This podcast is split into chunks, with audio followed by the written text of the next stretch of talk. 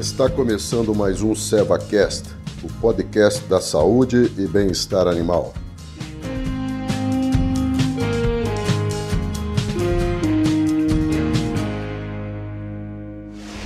Olá, meu nome é Camila de Sena, sou coordenadora técnica comercial de equinos da Seva Saúde Animal. Hoje nós vamos dar continuidade ao nosso tema de abronemose cutânea ou ferida de verão. No nosso último encontro, nós abordamos sobre o que é a doença, sobre a sua epidemiologia, ou seja, quais são os animais mais afetados e quais são os impactos negativos dessa doença para os nossos animais. Hoje, nesse podcast, nós vamos conversar sobre o ciclo do verme e sobre sinais clínicos e sintomas nesses equídeos. Como se dá o ciclo do abronema? Ele se dá da seguinte maneira: você tem um agente, que são os ovos, você tem um hospedeiro intermediário que ingere esses ovos, que pode ser a nossa mosca doméstica ou a mosca de estábulo. E você tem o nosso hospedeiro definitivo, sendo os equídeos.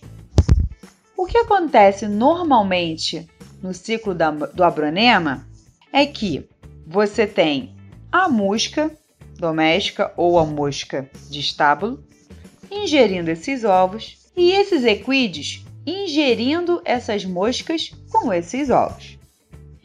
Esses ovos, eles são liberados dentro do estômago do cavalo.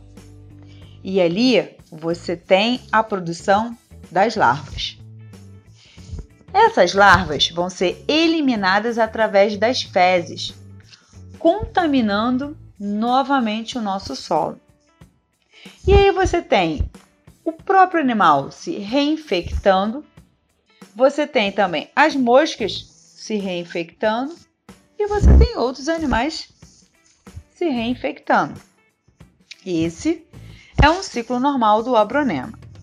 Na bronemose cutânea, o que acontece é que nós temos um ciclo errático, ou seja, você tem a mosca doméstica ou a mosca dos estábulos ingerindo os ovos e depositando esses ovos diretamente em feridas que estão em desenvolvimento nos equídeos.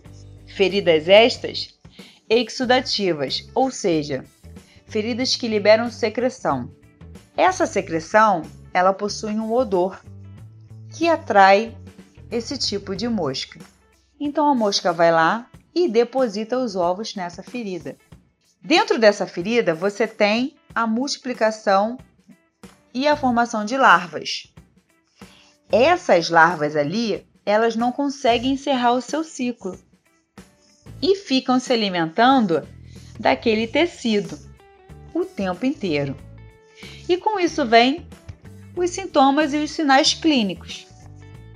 Nos sinais clínicos e nos sintomas, nós temos duas reclamações principais.